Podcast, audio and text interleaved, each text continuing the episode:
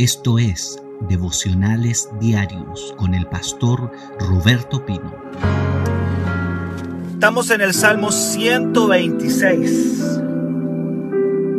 Yo estoy declarando la recuperación de varias cosas que el 2020 se pudo haber robado en algún hijo del Señor.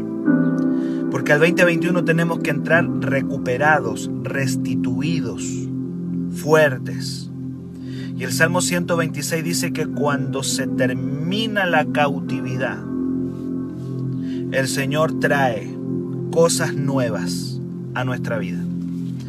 Y comienza diciendo, cuando el Señor haga volver la cautividad de Sión, seremos como los que sueñan. Entonces nuestra boca se llenará de risa, sueños y risa. Ya hemos visto esas dos cosas esta mañana, los sueños y las y la risa.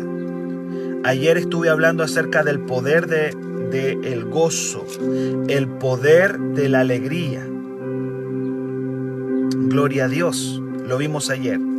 Pero no solamente dice seremos como los que sueñan y nuestra boca se llenará de risa, sino que dice que cuando se rompe la cautividad, nuestra lengua se llenará de alabanza.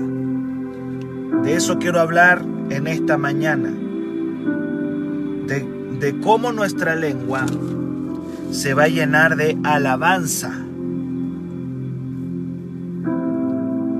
Cuando uno está cautivo, cuando uno está preso, cuando uno está en un estado de frustración y de amargura, muchas personas no pueden adorar, no se puede. El Salmo 137 es un salmo que se escribió en la cautividad. Ahí está el registro de cómo se siente una persona cuando está presa, atrapada por el enemigo, atrapada por el diablo. Cómo se siente un hijo de Dios cuando está cautivo. En mi vida cristiana he tenido la tristeza de ver hijos de Dios, atrapados en las drogas, en el alcohol, en la depresión, en estados de frustración. El Salmo 137 es un registro de hijos de Dios atrapados. Hijos de Dios, no hijos del mundo, no, no hijos del diablo, hijos de Dios atrapados, esclavizados, descarriados. Incluso gente que va a la iglesia, que asiste a la congregación, pero su estado espiritual está en cautiverio. Dice el Salmo 137 que allí en, Babilonia estábamos en amargura, dice, nos acordábamos de, de, Sión, nos acordábamos de, de las cosas de Dios. Dice el versículo 2 del Salmo 137, colgamos nuestras arpas ¿Qué es el arpa? El arpa es un instrumento de adoración, es el instrumento que utilizaba David. David tocaba el arpa. El arpa es un instrumento musical de alabanza. Y, y, dice acá el pueblo, nosotros colgamos nuestras arpas ahí en la cautividad. Y los enemigos nos decían que cantásemos, que adorásemos. Y dice el versículo 4 del Salmo 137, ¿cómo vamos a cantar en tierra de extraños? Una de las cosas que el diablo se roba de alguien que está en, en un estado de cautividad, atrapado, es la adoración, es la alabanza. Ahora escuche bien, ¿Por qué el diablo nos quiere robar la alabanza? ¿Qué tiene la alabanza que el diablo de una u otra manera la quiere quitar de nuestra vida, de nuestra boca, quiere sacar nuestra vida de alabanza? ¿Por qué? ¿Por qué se la roba? ¿Por qué se la quita? ¿Por qué de una u otra manera el enemigo, el diablo, no quiere que nosotros le adoremos? Oiga bien esto. Es porque la alabanza trae consigo siempre la manifestación de la presencia de Dios. Donde hay alabanza, ahí viene Dios, ahí viene Dios. Donde hay adoración viene Dios, ahí viene.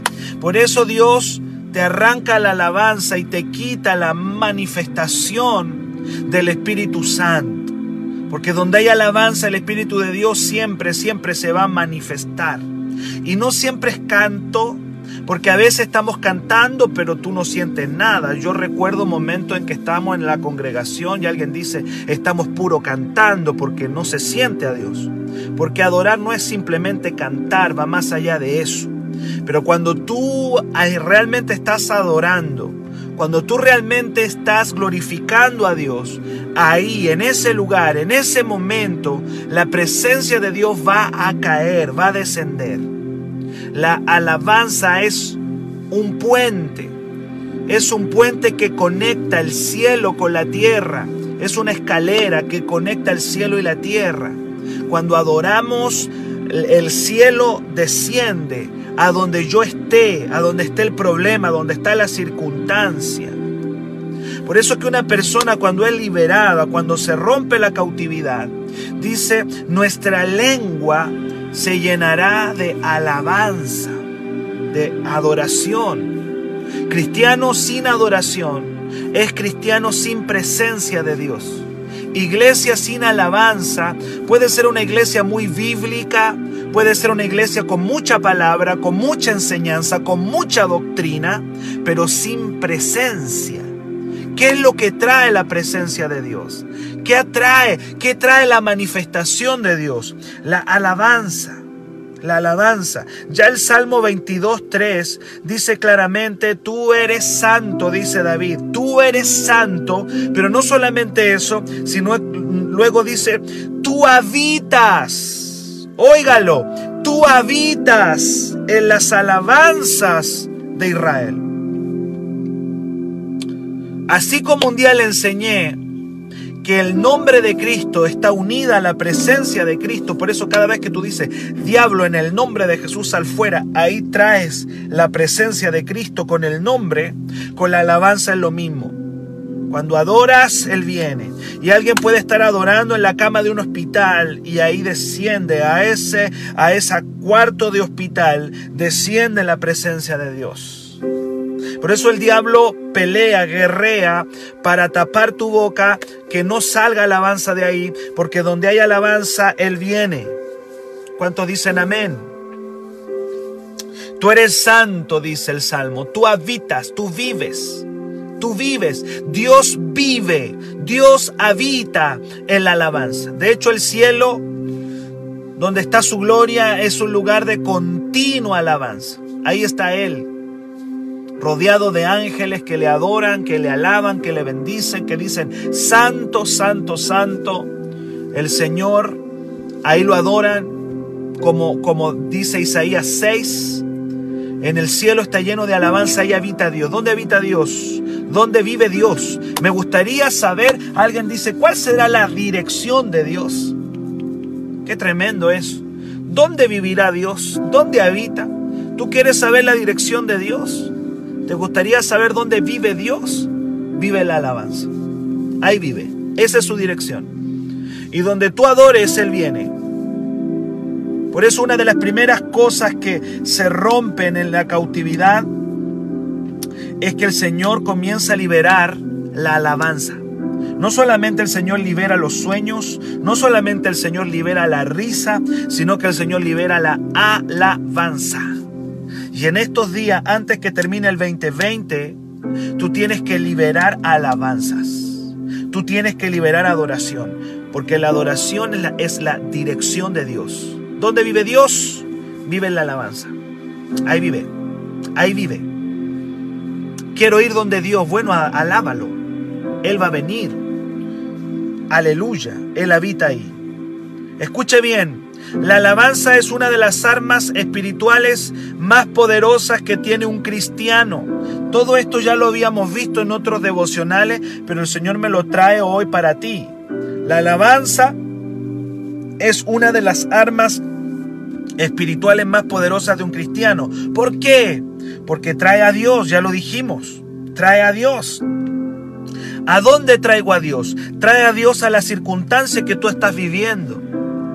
Si estás enfermo, escúchame bien, si estás enfermo, la alabanza lo trae. Alguien dice, pastor, me siento oprimido. Trae a Dios por medio de la alabanza. Lo traes a la enfermedad, traes a Dios, ahí lo atraes. Lo atraes al problema con tu familia, ahí traes a Dios. Gloria al Señor. Lo traes a tu matrimonio, tu matrimonio está complicado. Adora, traes a Dios al matrimonio. Matrimonio que adora no se divorcia. Matrimonio que comienza a adorarle no se van a divorciar, porque la alabanza va a traer a Dios. No puede ser que el divorcio pueda ser más grande que, que, que, que el Señor. No, se, no, no puede ser eso. No puede ser. La alabanza va a traer Dios. El tema es que a veces las personas que se están divorciando caen en un estado de obstinación, de terquedad. Entonces ninguno de los dos quiere romper el orgullo. Y con orgullo no se puede ministrar al pueblo de Dios. Con orgullo no se puede. Porque no hay bendición ahí.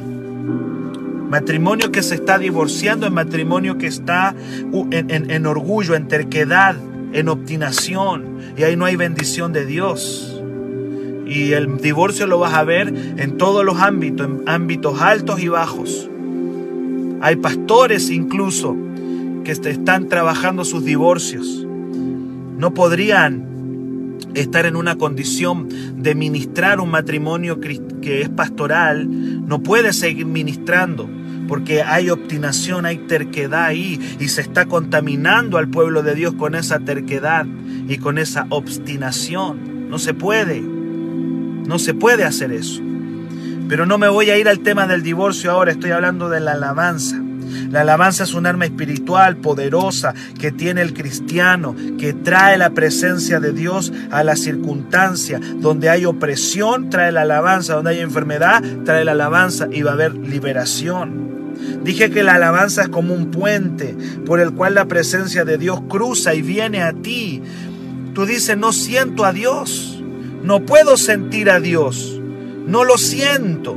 ¿Sabe por qué? Porque cuando no siente la presencia de Dios, significa que su alabanza no está en la mejor, eh, en la mejor condición. Si no siento a Dios, cuando en el culto, cuando en la reunión no sentimos a Dios, es porque la adoración no está en su mejor calidad. No le estamos entregando al Señor una buena adoración. Porque donde nosotros adoremos, la presencia se va a sentir, la presencia va a venir. En la Biblia hay muchísimos casos de cómo la alabanza trajo poder. La alabanza trae poder de Dios. La alabanza trae a Dios y trae su poder. Hay ejemplos en la Biblia, muchos. Segunda de, Crónicas, Segunda de Crónicas, si tú tienes tu Biblia, quiero que vayas a Segunda de Crónicas, capítulo 20. Segunda de Crónicas, capítulo 20. ¿Cuántos me dicen amén? ¿Cuántos están aquí conmigo? No me abandone hoy día. Quiero que me coloque un amén. Aquí estamos. Segunda de Crónica capítulo 20, verso 22. Dice la Biblia que el rey Josafat estaba frente a un enemigo muchísimo más grande que él. No tenía, como decimos en buen chileno, no tenía por dónde, no tenía por dónde Josafat. Era imposible que ganara esa batalla y Josafat tomó el arma de la alabanza. Y dice, cuando comenzaron a entonar cantos de alabanza, Jehová puso contra los hijos de Amón, es decir, contra los enemigos, puso emboscadas. ¿Qué significa? Trampas. El Señor les puso trampas a los enemigos y dice la palabra que ellos mismos que venían contra Judá se mataron los unos a los otros. Es decir, mientras el pueblo de Dios adoró en medio de la situación difícil. De hecho, si tú ves segunda de Crónicas 20, Josafat estaba aterrado de miedo, estaba aterrado.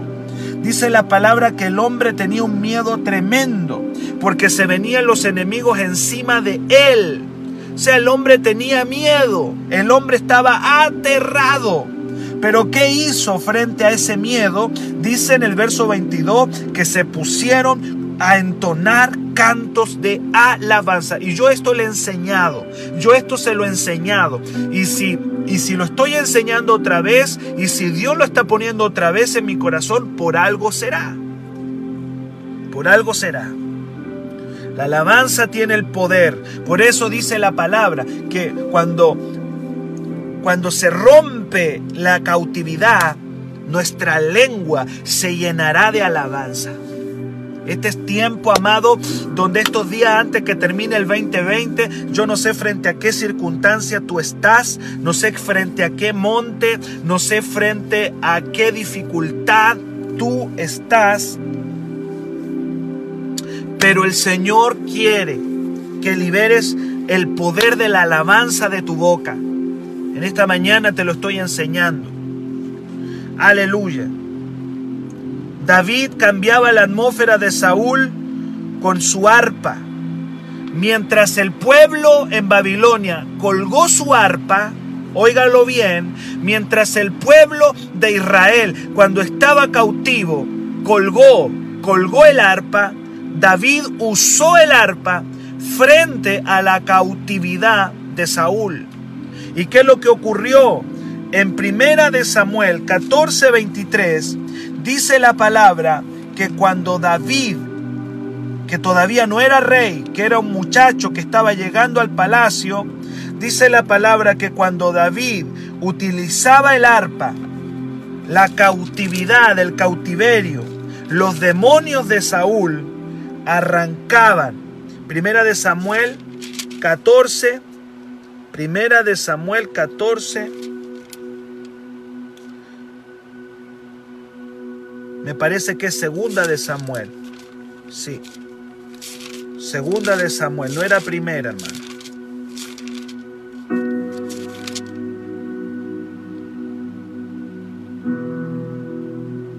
No, tampoco es. Pero usted sabe que dice la palabra que cuando que cuando David tocaba esa arpa, gloria al Señor, los demonios los demonios huían. ¿Los demonios de quién? Los demonios de Saúl. Los demonios de Saúl.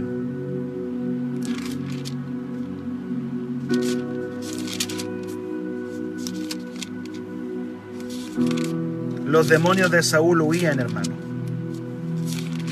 No encuentro el texto, pero si usted lo tiene por ahí, me lo envía.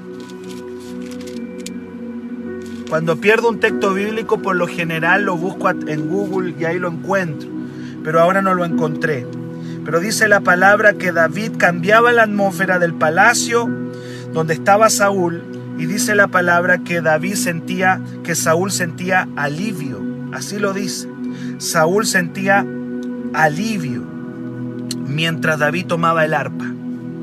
Y el, el, último ejemplo que tengo del poder de la alabanza es el ejemplo de Pablo y Silas, que estaban presos, estaban, estaban ahí en una cárcel en Filipos, y dice la palabra en Hechos capítulo 16, Primera de Samuel 16, 23 me dice Nancy, a ver, Primera de Samuel 16, 23, 16, verso 23, ahí está, gracias Nancy, gracias. Dice primera de Samuel 16, 23. Y cuando el espíritu malo, vuelvo a David, y cuando el espíritu malo de parte de Dios venía sobre Saúl, David, mire, el arpa, el arpa que los, el arpa que los israelitas colgaron en Babilonia, David la usaba. Y dice que mientras David tomaba el arpa y tocaba con su mano, Saúl tenía alivio y estaba mejor. Mira, por favor, quiero que pongas atención en, estas palabras. Tenía alivio y estaba mejor. Y el espíritu malo se apartaba de él. Yo mientras estaba esta mañana haciendo el devocional y yo pensaba, yo oraba y meditaba, yo decía, Señor, ¿qué hubiese pasado si el pueblo de Dios hubiese adorado nomás en Babilonia? Y cuando le decían que cantaran, hubiesen cantado nomás. Y, cuando le, y, en vez de colgar el arpa, la hubiesen utilizado. Quizás estoy especulando. Probablemente su liberación hubiese sido mucho más rápida de lo que fue, porque duró 70 años. No lo sé, puede que sea una especulación, pero yo veo que mientras, mientras el pueblo de Dios cautivo colgó la arpa, David la utilizó y tocaba. Y cuando él tocaba y él adoraba, dice la palabra que Saúl, uno, tenía alivio. Tenía alivio. ¿Por qué muchos hijos de Dios no tienen alivio? Porque no adoran, no toman esta arma. Su boca no está llena de alabanza, su boca está llena de quejas. Y número dos, dice la palabra, estaba mejor. Son tres cosas. Estaba mejor. Y número tres, el espíritu malo se apartaba. Wow, mire, esto, esto da para hacer un mensaje, hermano, aquí. Me está saliendo una predicación aquí. Número uno, alivio. Número dos, estaba mejor. Y número tres, el espíritu malo se apartaba. Está clarito ahí. ¿Qué hacía David? Cambiaba la atmósfera del lugar. Cambiaba el ambiente del lugar. Porque esa arpa que, que allá la colgaron, bueno, David aquí la ocupó. David aquí la utilizó. Y bueno, y el caso de Pablo y Silas, presos, latigado a la espalda, me imagino la sangre, los moretones, los moretones de la espalda terrible, dice que lo habían azotado con varas. Estaban presos y en Hechos 16 del 25 al 26, este sí que le achunté en el texto, Hechos 16 del 25, dice a medianoche orando, dice la palabra, cantaban himnos a Dios y los presos los oían. Entonces sobrevino de repente un gran terremoto, de tal manera que los cimientos de la cárcel se sacudían y al instante se abrieron todas las puertas, impresionante. Y las cadenas de todos se soltaron. Aleluya, el poder de la alabanza. Una alabanza en medio de la dificultad, que provoca un terremoto, que los cimientos de esa cárcel se estremecieron. Dice la palabra que se abrieron las puertas y las cadenas de todos se soltaron. ¿Hay poder en la alabanza? Claro que sí. Trae la presencia de Dios. Josafat trajo la presencia de Dios ahí en la guerra. En plena guerra trajo a Dios a su guerra. Hay gente que tiene que traer a Dios a su conflicto. Hay gente que tiene que traer a Dios a su guerra. ¿Con qué estás peleando? Trae a Dios. Aleluya. Hay gente que tiene que traer a Dios para liberarse de los demonios que le están atacando. Hay gente que tiene que traer a Dios a su cárcel. Ahí donde está la cárcel, adora y viene Dios. Cada vez que adora viene Dios. Por eso es que el diablo quiere robarse la alabanza de tu boca. Pero dice la palabra, entonces nuestra boca, nuestra lengua se llenará de alabanza. Nuestra lengua se llenará de alabanza. Y antes que termine este 2020, tu lengua tiene que llenarse de alabanza. No permitas que el diablo seque tu alabanza porque es tu mejor arma. Más allá de la circunstancia, tienes que elegir adorar. ¿Cuál es el problema que tenemos con la alabanza? Escúchame bien somos adoradores circunstanciales. ¿Qué quiero decir con adoradores circunstanciales? Dependiendo de mi estado de ánimo, dependiendo de, mi, mi estado emocional, adoro.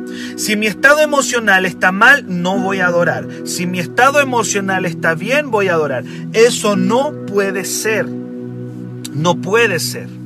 Yo tengo que madurar mi alabanza. Hoy día quiero hablarle a alguien, decirle, madura tu alabanza.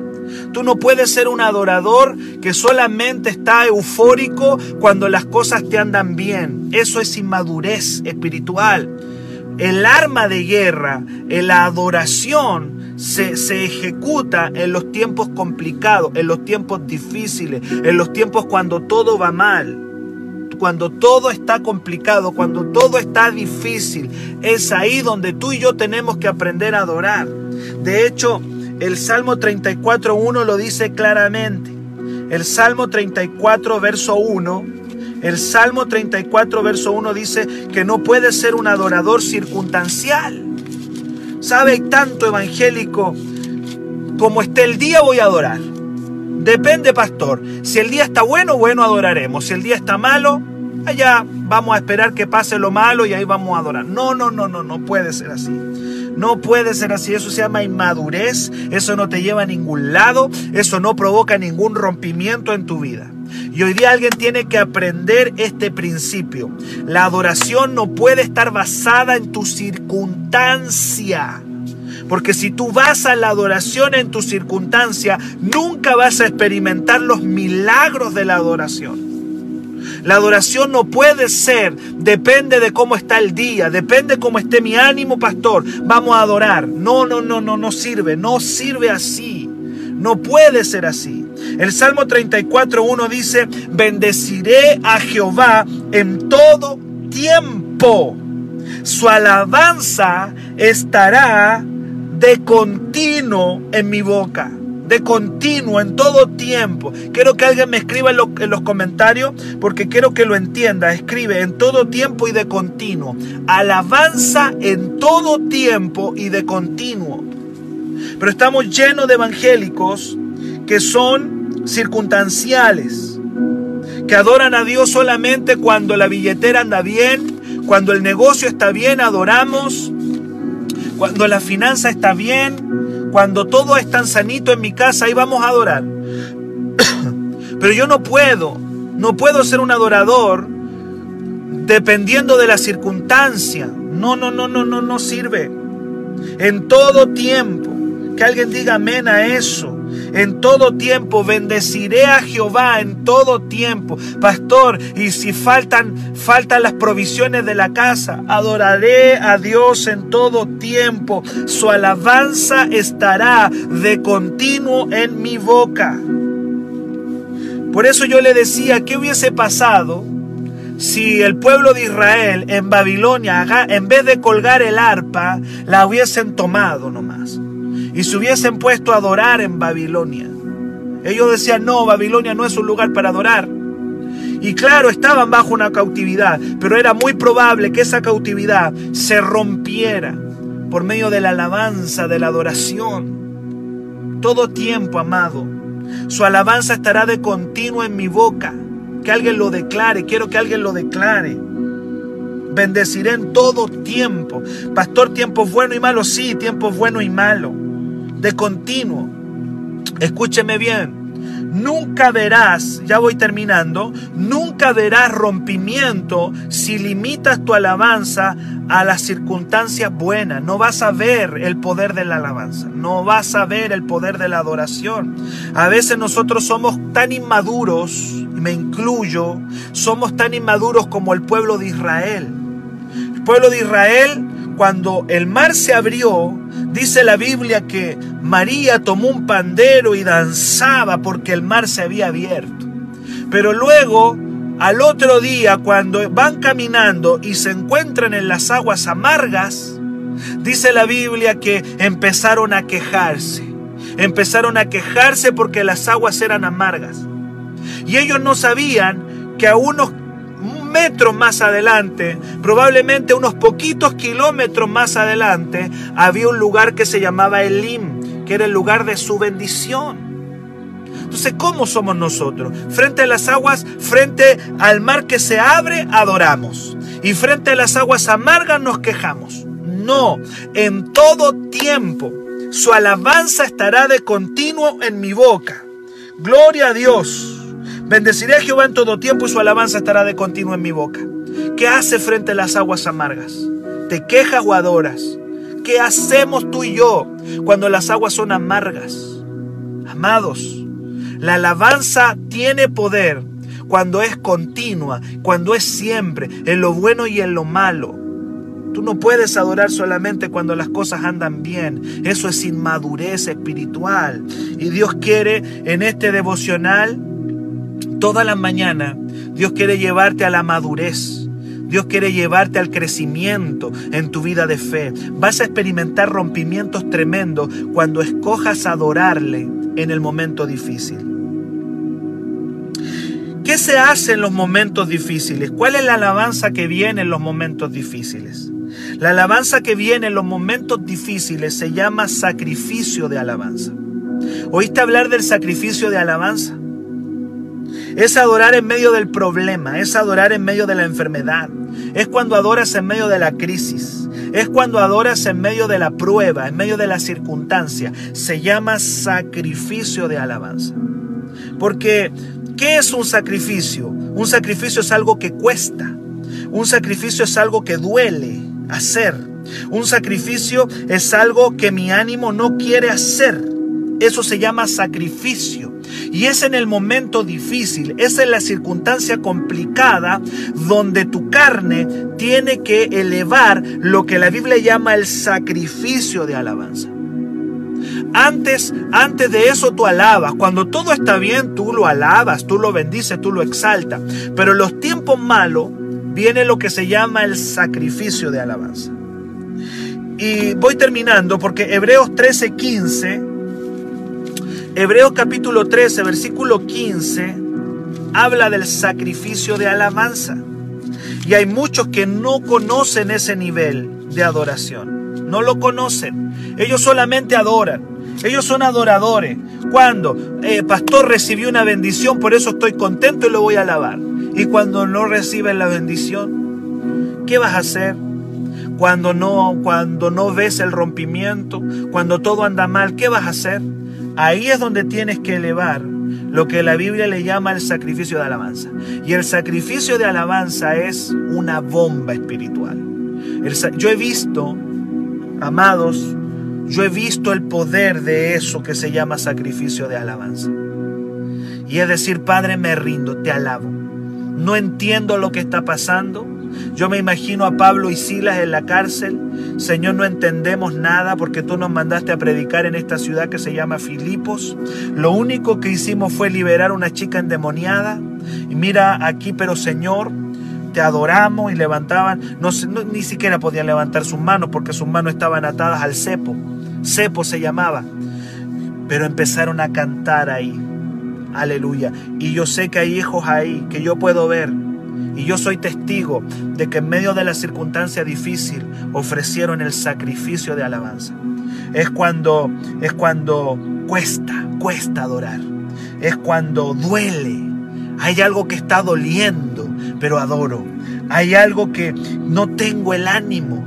Quizá, quizá no entiendo lo que me está pasando, no lo comprendo, no entiendo esta situación, pero cierro mi boca a la queja, cierro mi boca a las palabras de maldición, determino no quejarme. ¿Qué, ¿Qué hizo el pueblo de Israel frente a las aguas amargas? Se quejó, se quejó, eso es lo natural frente a las aguas amargas. El Señor tenía un Elim para ello un poquito más adelante. El Elim estaba ahí. Ya venía el Elim. Venía el Elim. Pero ellos vieron solo las aguas amargas y se quejaron. Dice Hebreos 13, verso 15, y voy terminando mis amados hoy día. Así que ofrezcamos siempre a Dios Siempre, siempre. Quiero quedarme con la palabra siempre. Ofrezcamos siempre, siempre, siempre a Dios por medio de Él sacrificio de alabanza. Y alguien dice, ¿qué será el sacrificio de alabanza, pastor? Es la adoración que cuesta, es la adoración que duele, es adorar a Dios cuando no entiendo nada lo que me está pasando. Alguien dice, ahora que estoy haciendo las cosas bien, todo me sale mal. ¿Por qué? No entiendo esto. Ahí Dios dice, ofrece el sacrificio, dale el sacrificio. Y alguien dice, ¿qué es el sacrificio? Dice la palabra que es el fruto de labios que confiesan su nombre. Fruto de labios. Hay algo que sale, un fruto. Sale un fruto de tu boca. Y en vez de salir un fruto amargo, en vez de salir el fruto del infierno, que es la queja, que es el regañar, en vez de salir los regaños y la queja, sale el fruto de alabanza. Gloria a Dios.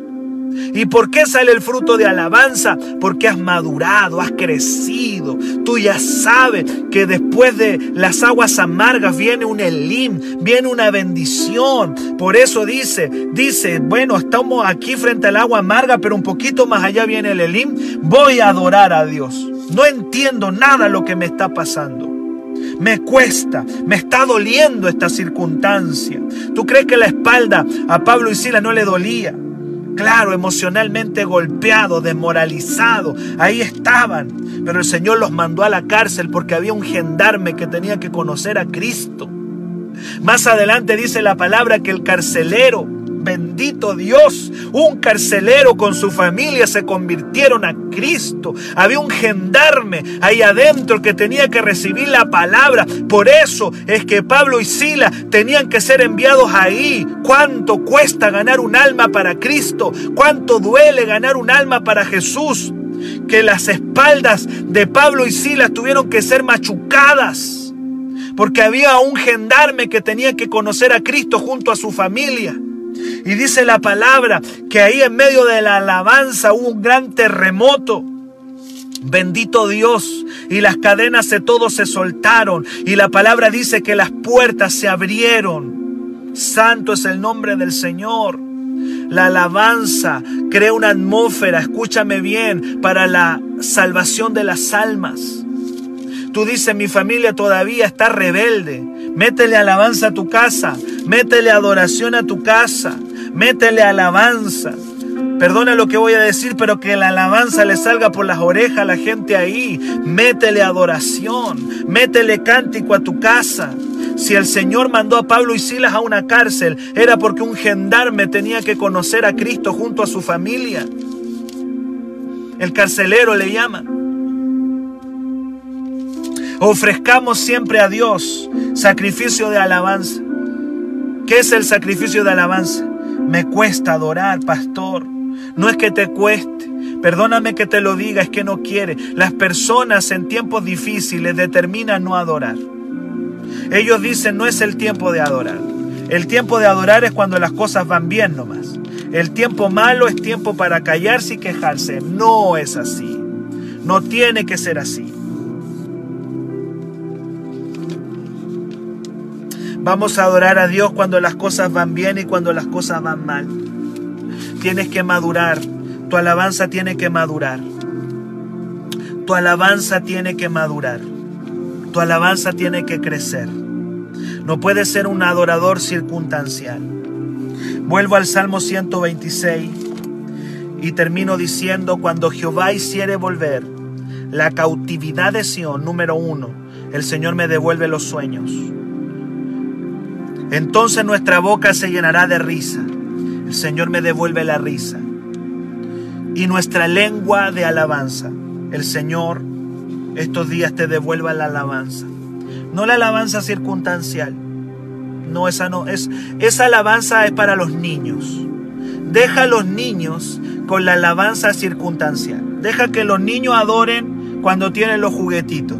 Los niños cuando tienen los juguetitos se alegran Dejas, déjale la alabanza circunstancial a los niños. Tú no eres un niño. el sacrificio de alabanza es para los adultos. Es para los adultos. El sacrificio de alabanza es para los grandes. Es para los grandes. Que los niñitos se alegren con sus juguetitos y le den besitos a papá cuando reciben regalitos. Déjale a los niños esa alabanza. Déjaselo a los niñitos eso. Tú vas a adorar frente a las aguas amargas. Tú vas a adorar en la guerra. Tú vas a adorar en la cárcel. En la guerra, en la cárcel, vas a adorar a Dios. Frente a las aguas amargas lo vas a adorar. ¿Qué va a ocurrir? Lo que ocurre. Lo que ocurre, lo que le ocurrió a Pablo y Silas. Adora hasta que, que provoque el terremoto de liberación. Adora hasta el rompimiento. Que los niños se sigan alegrando, pero los adultos, los que han alcanzado madurez, óigalo bien, los que han alcanzado madurez son los que ofrecen el sacrificio de alabanza. Pastor, no entiendo nada. Todo va mal. Diagnósticos médicos terribles. Me vino, se me vino encima el diablo, pastor, el Adóralo. Vamos, termina la niñería. Termina el infantilismo. Es tiempo de crecer tú el 2021. Y seguramente el 2020 te enseñó muchas cosas. Seguramente este 2020 te enseñó mucho. Bueno, ya lo aprendiste. No vuelvas para atrás. Manda para adelante. Vamos para adelante. Vamos para adelante con el Señor. Vamos adelante. Hay poder en la alabanza. Hay poder en la adoración. No cuelgues el arpa. No cuelgues el arpa. Tómala como David. Y tócale, tócale tu mejor melodía al diablo, hermano. Tóquele, tóquele su mejor melodía al enemigo. Va a ver cómo el diablo se va a tapar el oído, va a salir. Tócale al diablo tu mejor melodía. Dale al diablo tu mejor melodía, hermano. Dale a Satanás tu mejor canción. Y vas a ver cómo el diablo va a retroceder, se va a ir. Dale al diablo tu mejor canción. El que me entiende dice amén, porque ¿qué, ¿cómo respondió David a los demonios de Saúl? Con el arpa, hermano. La tomó y dice la palabra que estaba mejor, que sentía alivio y que el diablo se apartaba de él. Alguien tiene hoy día que madurar en su alabanza. Alguien tiene que entender que la alabanza es continua en la boca, que es siempre, que no puede ser circunstancial. Para mayor información, escríbenos al WhatsApp más 569 733 19817.